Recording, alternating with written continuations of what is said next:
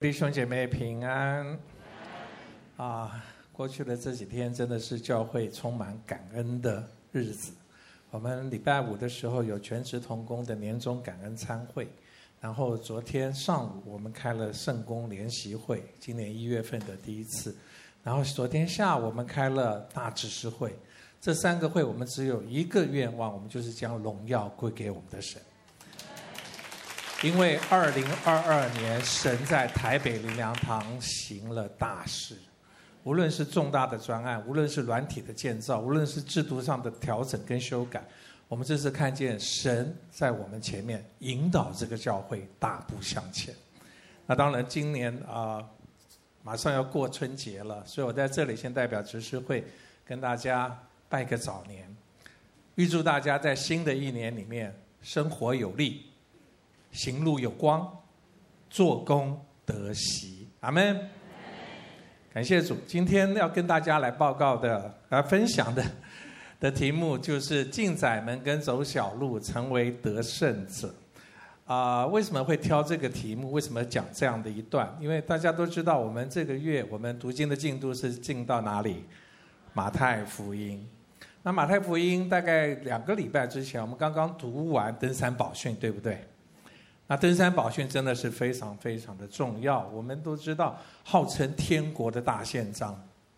然后在登山宝训，就是马太福音五六七三章的过程当中，我自己在读的时候，我特别觉得神在光照第七章。以前我们都在前面读哦，那前面八福，然后主祷文一路这样子下来，到了到了这个第七章前段的时候，黄金。这个规则就是 Golden Rule，那这一条也提出来，你要人怎么带你，你要先怎么样带人。那接下来就变成什么？变成今天的题目：进窄门走小路。然后第七章的下半段，一直到最后结束，到主耶稣下山为止。其实主耶稣讲了很重要的话语在我们的当中，可是我们往往我们会。把我们的焦点更多放在前半段。那我们今天其实是讲七章的下半段，而且我们把它分作三个段落来讲。那这三个段落其实是主耶稣对所有的门徒有非常重要的提醒。所以我们今天花一点时间，我们一起来思想这些的话语。我们先来把这段经文读一下。马太福音七章十三到十六，二十一到二十三节，我们一起来。你们要进窄门，因为引到灭亡，那门是宽的，路是大的，进去的人也多；引到永生，那门是窄的，路是小的，找着的人也少。你们要防备假先知，他们到你们这里来。外面披着羊皮，里面却是残暴的狼。凭着他们的果子，就可以认出他们来。荆棘上岂能摘葡萄呢？蒺藜里岂能摘无花果呢？凡称呼我主啊、主啊的人，不能都进天国，唯独遵行我天父旨意的人，才能进去。当那日，必有许多人对我说：“主啊，主啊，我们不是奉你的名传道，奉你的名赶鬼，奉你的名行许多异能吗？”我就明明告诉他们说：“我从来不认识你们，你们这些作恶的人，离开我去吧。”我们一起祷告。天父，我们来到你的面前，我们真是说，将今天的信息托付在主的手中，让孩子成为你话语的出口，也愿你的圣灵在这里自由的运行，让讲的、让听的同盟造就。我们这样祷告，是奉主耶稣基督的圣名求，阿门。今天我们要分享的这段的经文，其实可以分作三个大的段落。第一个段落就是窄门、小路。什么是窄门跟小路？等一下会跟各位做说明。那第二段其实就是说要提防什么？提防假先知。那第三段更重要了。第三段就是说，不是称呼主名的人都能够进神的国。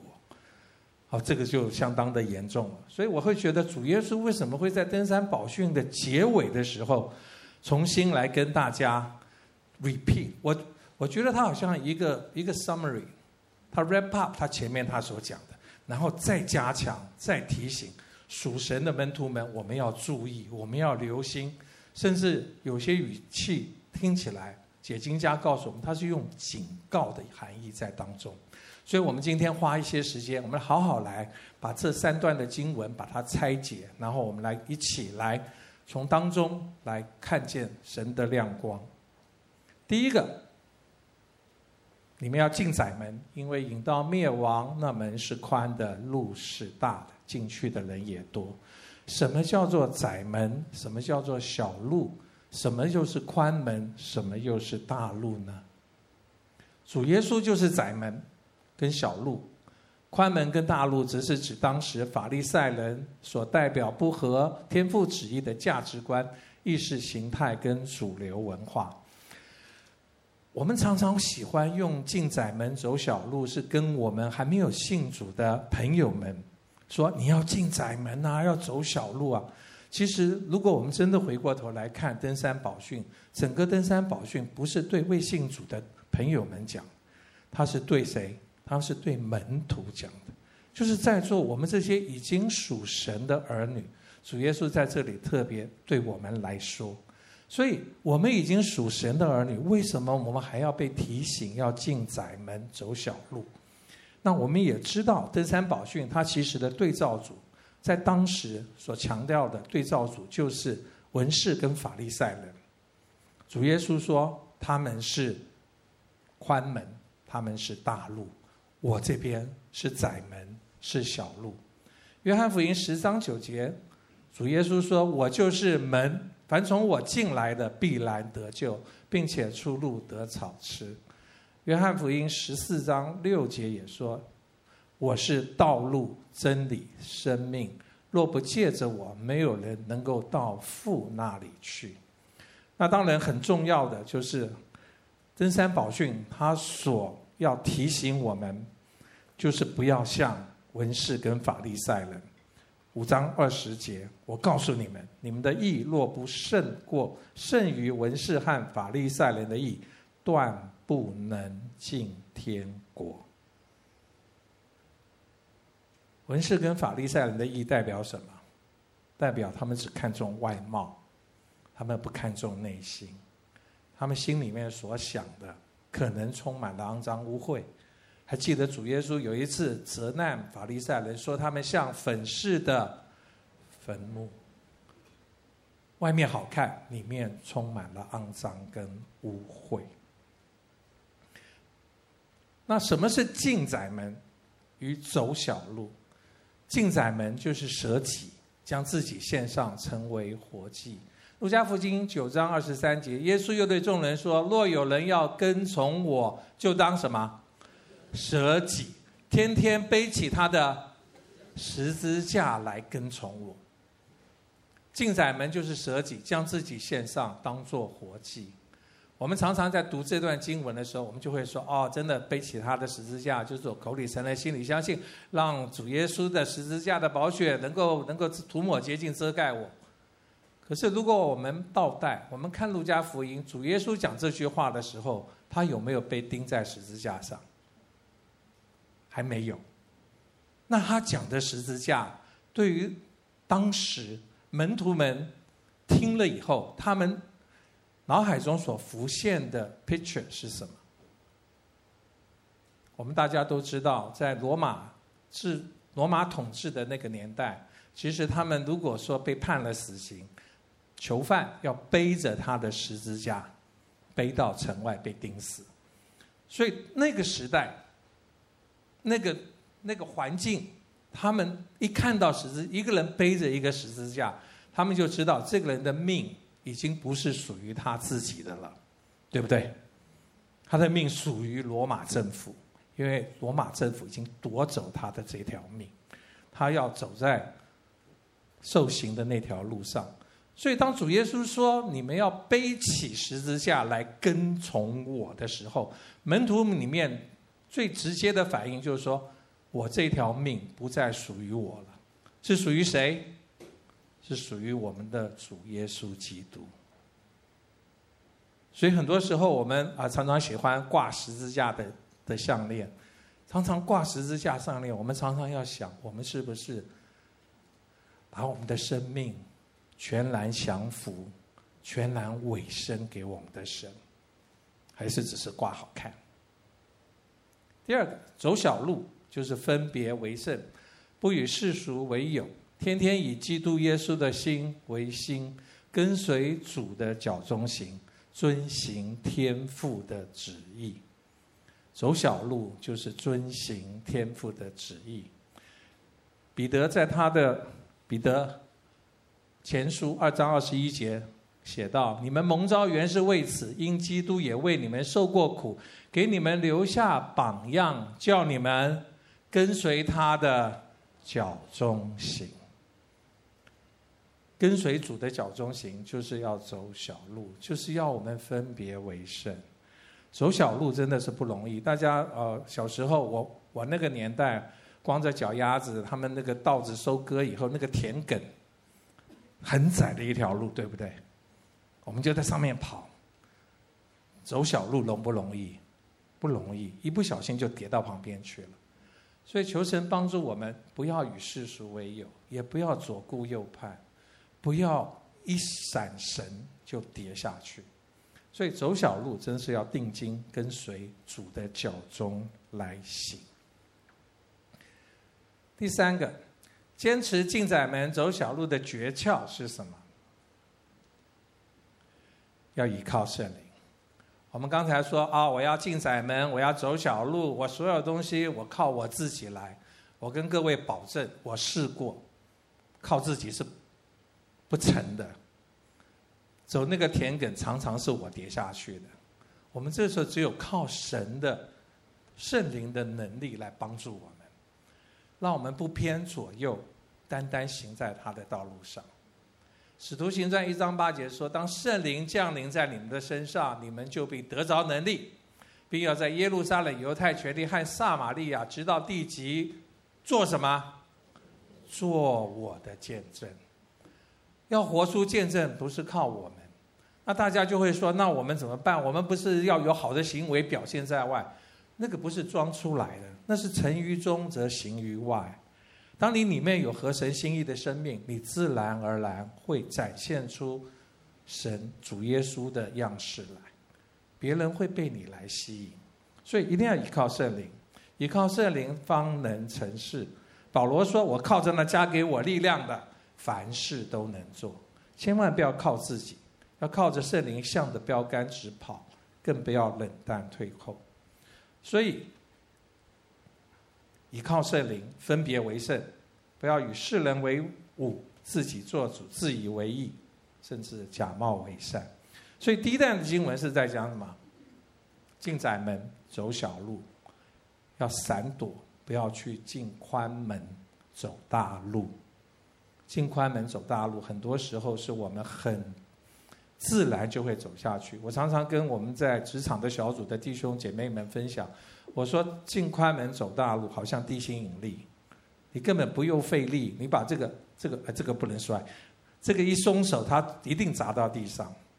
唯有靠圣灵的力量，才能把我们撑住，我们才能够进窄门，我们才能够走小路。所以千万不要靠自己。这是第一段的经文，第二段的经文。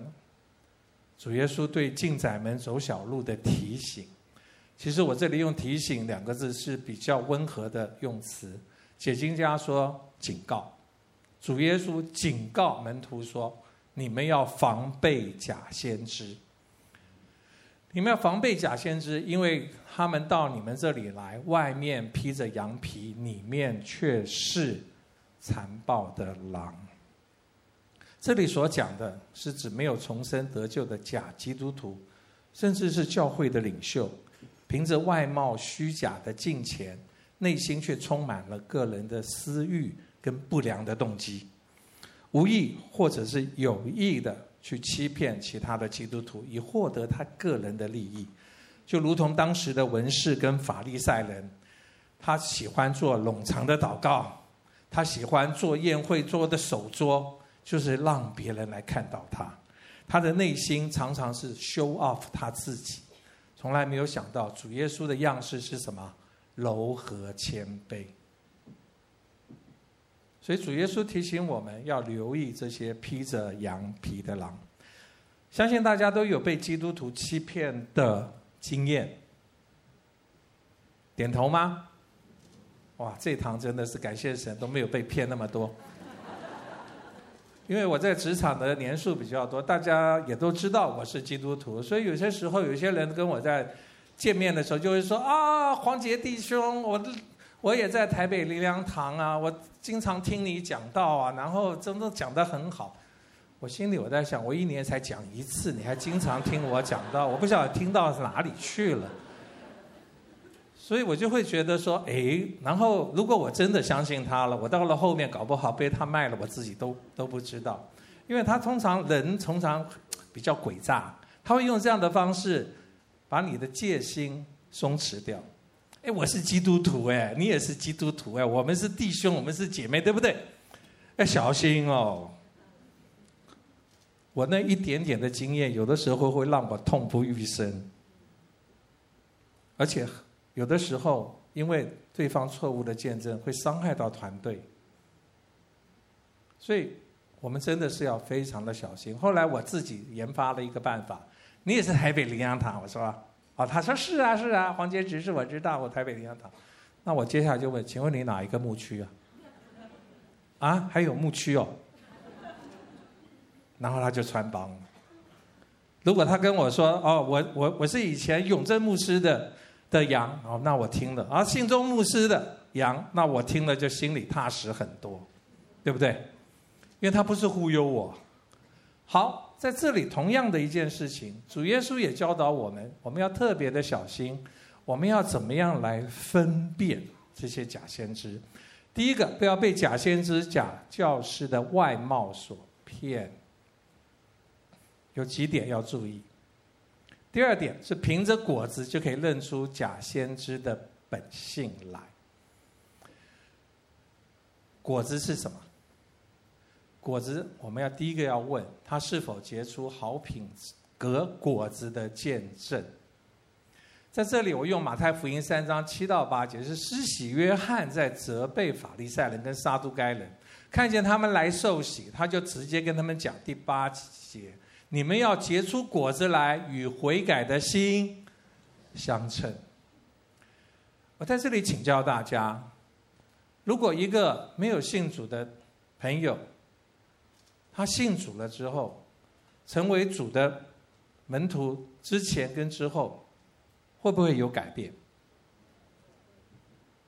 感谢主，点头的人多很多，代表各位真的是都有改变。其实很多时候我自己的经验，如果一个人他信主之前跟信主之后，before 跟 after all the same，讲真话，我会很担心。因为我们成为属神的儿女的时候，我们就成为一个新造的人。我们里面有主耶稣基督的新的生命在我们的里面，有圣灵来帮助我们。我们的行为模式会跟以前不一样。我在这里举一个见证：我们在职场小小组的一位弟兄，他在没有信主之前，其实他蛮凶的。然后他的凶的情况啊，他在他的办公室，他要骂一个人，从这里可以骂到那个大门口。然后整个办公室都吓到，可是他后来信主以后变了，他开始学习柔和谦卑，不是他刻意去假装，而是他的生命自然而然转化跟改变。后来他们的办公室的气氛变得很好，而且他们的业绩蒸蒸日上。我讲这个要小心，要避免不要落入成功神学，而是说很多的时候神会祝福我们，神会帮助我们。并不是我们刻意要怎样，神帮助，而是我们自己生命自然的流露。当他们愿意行在神的旨意当中的时候，神一定加倍祝福。阿门。现在的光景是怎样？他的他的他不是总经理，他总经理就是说，要请他为整个公司祷告，因为他是基督徒。所以很多时候我们传福音是靠我们嘴巴讲吗？还是靠我们的言行举止？听到不如行道。你行出来的时候，你周围的环境一定会改变。现在他办公室有两位弟兄的家庭愿意加入他的小组，因为他们看见 before 跟 after 的不一样。所以希望我们每一位我们属神的儿女，常常反思我们自己的生命是不是越来越像主耶稣，自然而然我们可以吸引更多的人来归向我们的救赎主。好品格是在讲什么？加拉太书五章二十二到二十三节，圣灵所结的果子就是什么？我们一起念好不好？仁爱、喜乐、和平、忍耐、恩慈、良善、信实、温柔、节制。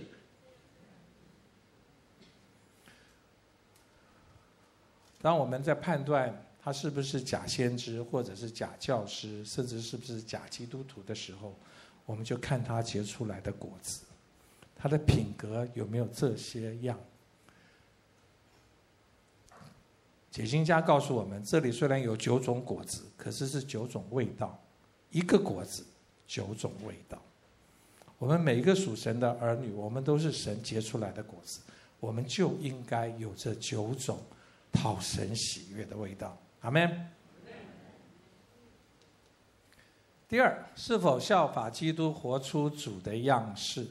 我在这里放这一段，其实我们要在教会里面做领袖的，无论你是小组长，你会你是代职的区助，你是代职的区牧，甚至全职的传道同工，我们真的是要来跟我们自己常常说，我是效法基督的，就好像保罗在哥林多前书这里所说的，你们要效法我，就像我效法基督。跟各位诚实的报告，我不敢讲这句话。因为我里面还有很多的破口，还有很多自惭形秽的东西，我自己知道。但是，我感谢神，我有一个心志，我希望有一天向主基督，阿门。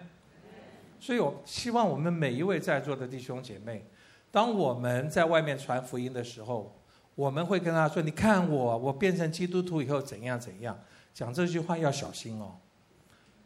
你是不是效法基督，还是他来效法你？然后你不效法基督，哦，这个逮鸡打掉，对不对？他不要了半天，他跟你跟到后来，他与天国无份。那他是被你挡在天国的门外。所以我们自己真的是要警惕。所以难怪主耶稣说：你们要防备假先知，你们要防备假教师。第三。这个人是否能说不能行？假冒为善。马太福音二十三章十三节说：“你们这假冒为善的文士跟法利赛人有祸了，因为你们正当人前把天国的门关了，自己不进去，正要进去的人，你们也不容他们进去。”文士跟法利赛人很会说。可是他行出来的不是发自他的内心，他很多的掺杂，很多的私心，他希望别人都捧着他，给他掌声，肯定他，供奉他。没有一样是合神的心意，因为他已经得了世人的奖赏，在天国他就无权跟无份。所以我们真的要非常的小心，我们所说的，我们能不能行出来？我们不要教导我们的弟兄姐妹在小组里面教导他们做这个做那个，可是你自己从来做不到。要求别人很容易，要求自己不是那么容易。可是我们属神的儿女要先从自己开始。阿门。第四，他是否传讲神全备的真理？门徒要考察圣经，晓得这道是与不是。假先知、假教师，甚至不合神心意的教会的领袖，他所传讲的是不是全备的真理？还是他所讲的？当然，我自己常常每一次要有场合需要有一些分享的时候，我是恐惧战惊，我真的是生怕讲错，生怕所讲的是我自己的意思，生怕我讲的我是断章取义，生怕我讲的是前言不搭后语，然后我灵意解经，然后我把成功神学很不经意的灌在我的信息当中。甚至我讲一些不合神圣经教导的心理学，那那样子的话，我讲的是全备的真理吗？所以勉励我们在座的做领袖的，你有机会在牧养群羊的时候，你给他的粮草是要干净的，是要符合圣经的教导，而不是我高兴讲什么就讲什么。不要把一些企业界的一些，或者是呃社会科学、管理学、心理学的东西掺杂进来，然后看到圣经的一段经文就套用。其实每一节经文上下文，甚至他当时的时空背景，都必须要讲究的。在这里，我们可以看到保罗其实特别提醒加拉太的教会，其实。他说：“我们这个若有，无论是我们或是天上的使者，若传福音给你们，与我们所传给你们的不同，他就应当被咒诅。”这个很严厉啊。其实大家如果看使徒们的书信，无论是保罗，无论是彼得，无论是老约翰，全都在提醒。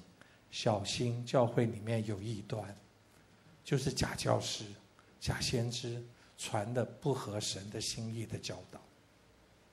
那在这里，《使徒行传》十七章十到十十到十一节，这地方讲了一段经文，是非常有意思的。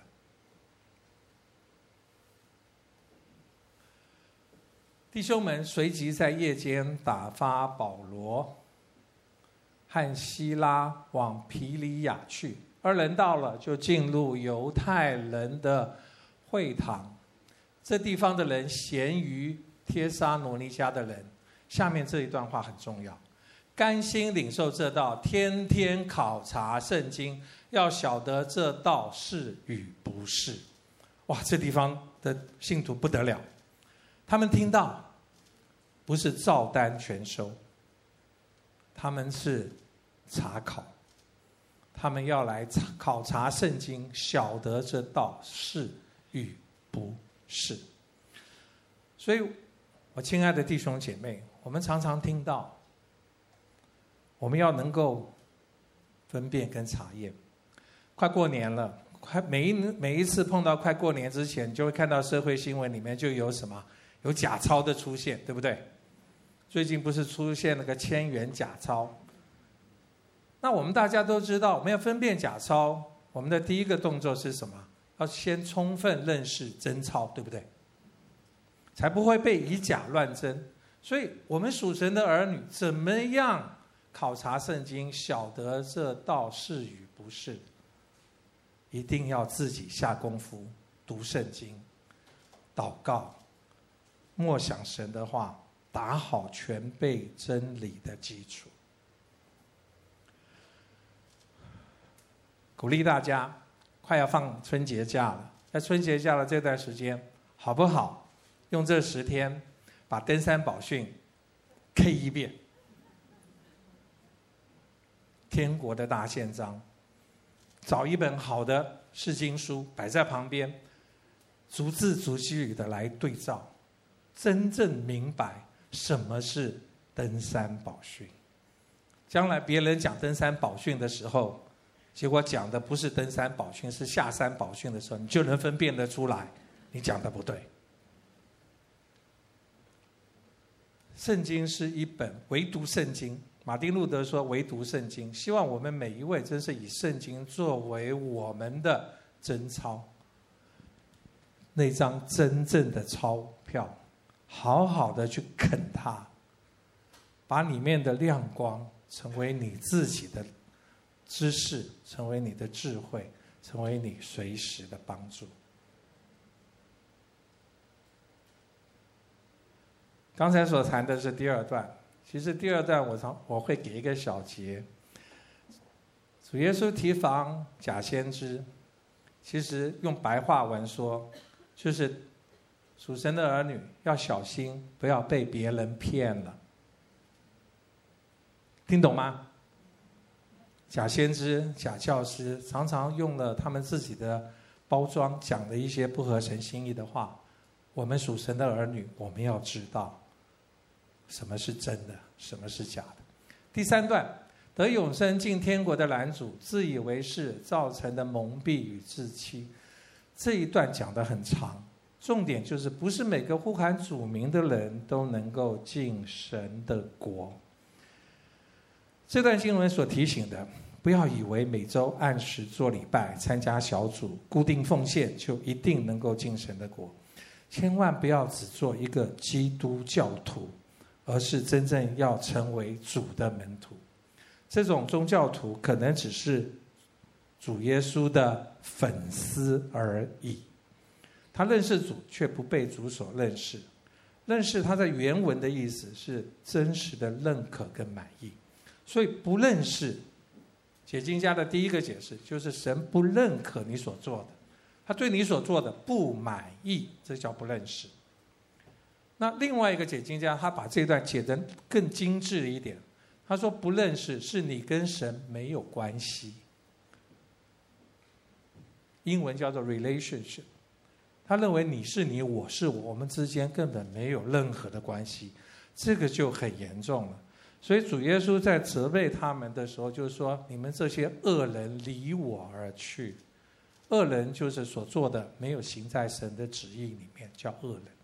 那这些人说：“我奉主的名，这个奉主的名，那个我奉主的名做了很多事，可是却是被神所不认识。”那这里我就会觉得，我们应该要思想：为什么这些人都觉得自己做了很多事？为什么这些人都觉得自以为是？可是神认为不是。我觉得他们对神有错误的认识，所以我们要回到神的面前，我们重新跟神来对齐。我们要对神要有正确的认识，而非按照自己的误解来定义神。啊，有一些我以前我们在职场碰到我们的同事。刚刚信主哇，开心啊，开心的不得了！因为跟他传福音的那个人说，你的病得医治，然后你这个这个升官发财，然后神还真的很祝福他。结果到了后来有一有一阵子他诸事不顺，他就跟我说，他说：“Jerry，是不是我的奉献不够啊？”我说：“你还去点光明灯呢。”所以有的时候，大家有没有感觉到，有些时候我们。我们一些，我们把他们带进来，如果没有好好的去牧养他们、教导他们，他们对神的认知其实是一知半解。所以我们要真的认识神，神是爱，他的旨意是永远是良善，都是与我们有益。神是无所不知、无所不在、无所不能的。然后第五点，神是公义、怜悯、慈爱，且会管教他所爱儿女的神。认识神永远是没完没了。我每一次都觉得神又让我多认识他一点，可能是借着环境，各借着我所读的圣经的亮光，每一次都让我多认识。我觉得我这一辈子可能一直要到见主面，我才会真正认识他，完整的认识他。可是我在这里特别想提的就是，凡他所爱的，他会管教。在这里，我们啊、以前在就是说在带小组的时候，有的时候也会听到一些声音说：“你看那个谁谁谁，你看他怎么怎么，神都不管教他。”我那时候也很纳闷，也是一个基督徒，做了一些不该做的事情，为什么神没有管教他？后来有一天，我看一本书，是中马田写的，老一辈大概就听过 Martyn Roy Jones。这位牧者是英国非常有名的牧者，他就是说，如果神没有管教，他应该第一个反应，他是不是神的儿女？哇！一语惊醒梦中人，把我吓了好大一跳。如果我们看一些人，他真的没有被神管教，讲真的，真的要为他担心，因为他将来神真的是不认识他。那我们在被管教的时候呢，不要以为苦。被管教通常不好受，可是心里面有一丝的甜味，就是说我还是神的儿女，阿门。只是我希望神不要经常管教我们。那重点是我们要越来越像神，对不对？第二，我们第一个认识神；第二个，我们要跟神建立真实、亲密跟爱的关系。刚才的认识可能停留在知识面，如果你不进一步跟神建立亲密的、真实的爱的关系，你不读经，你不灵修，你不默想神的话，你不经历神跟你的互动，他跟你没有关系。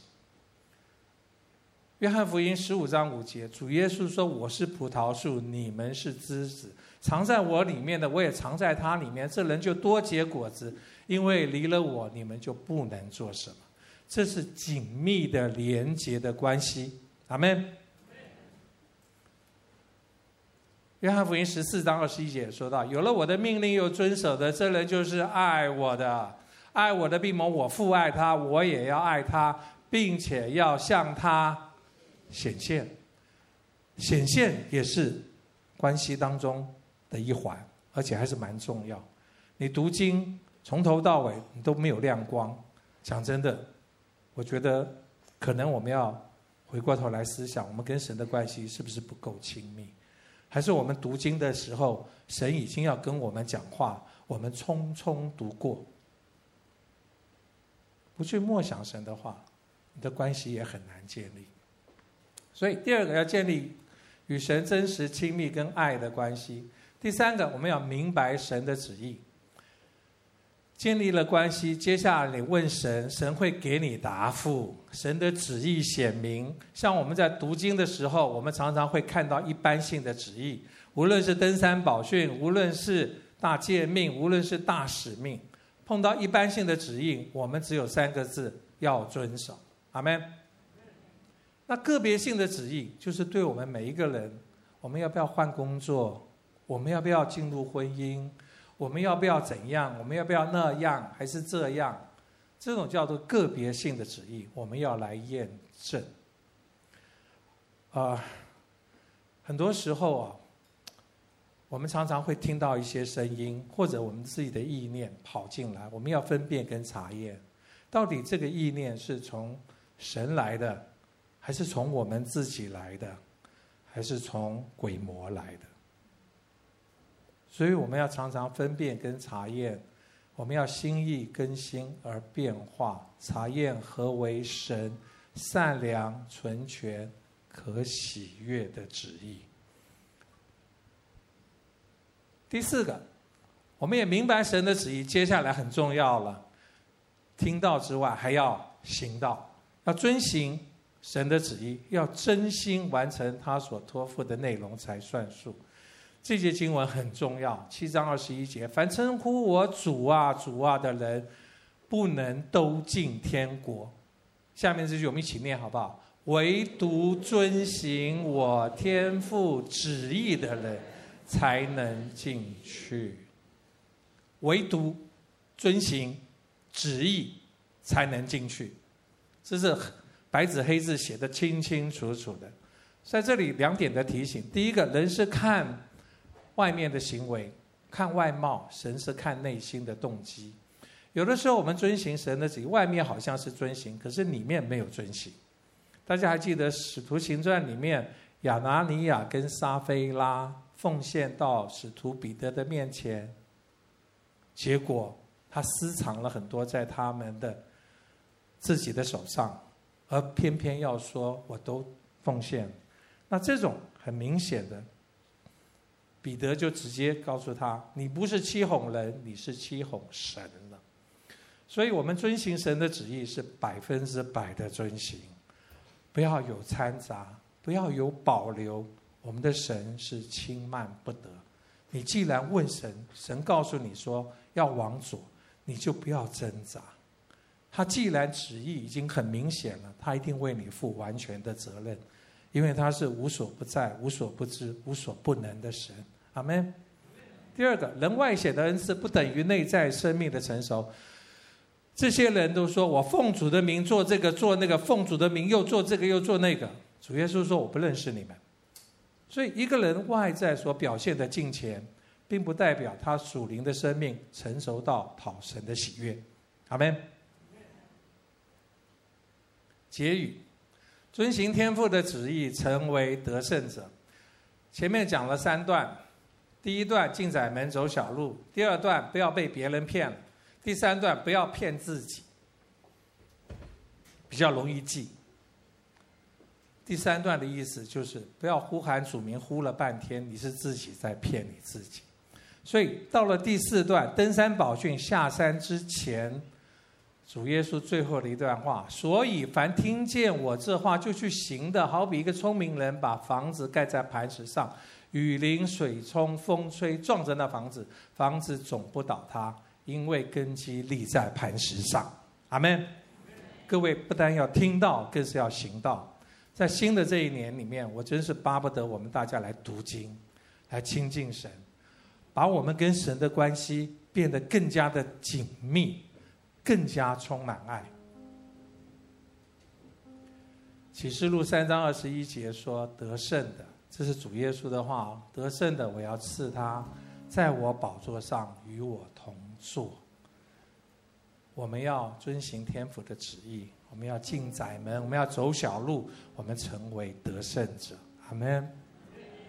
最后，新年新志，今年刚开始，我们要进窄门走小路，而不要进宽门走大路。我给我自己定了五个同的目标。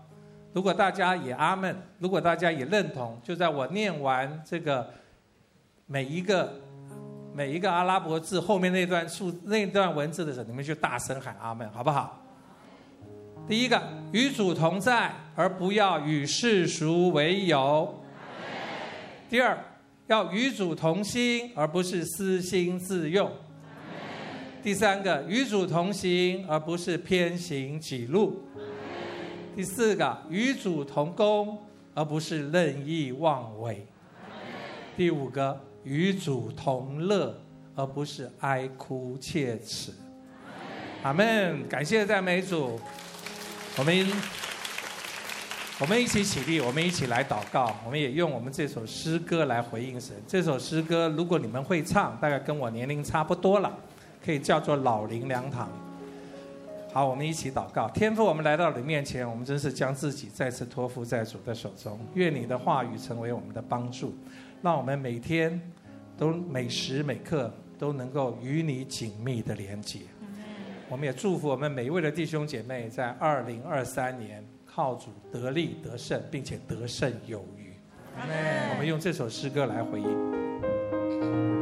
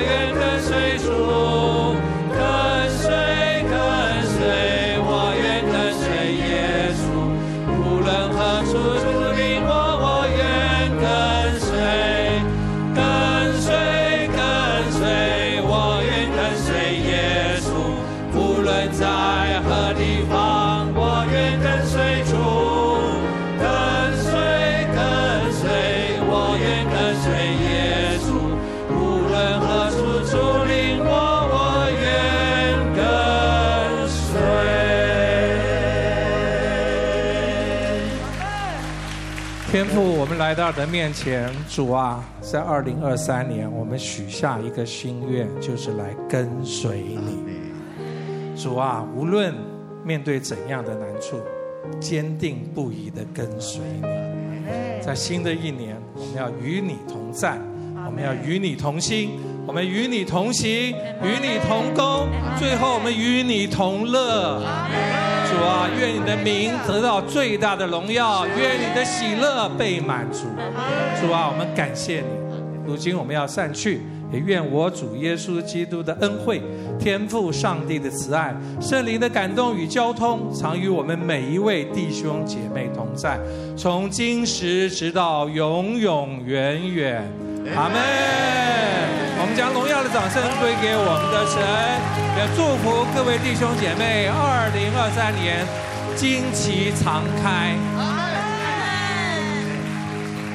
我们聚会到这里结束。家人今天非常开心，在农历新年之前，在线上跟大家一起聚会，跟大家一起祷告，也跟大家一起领受上帝的话，也来回应他的话。那现在呢，我们想要邀请线上的家人，如果你有任何代导的需要，呃，在这个时候都可以加入线。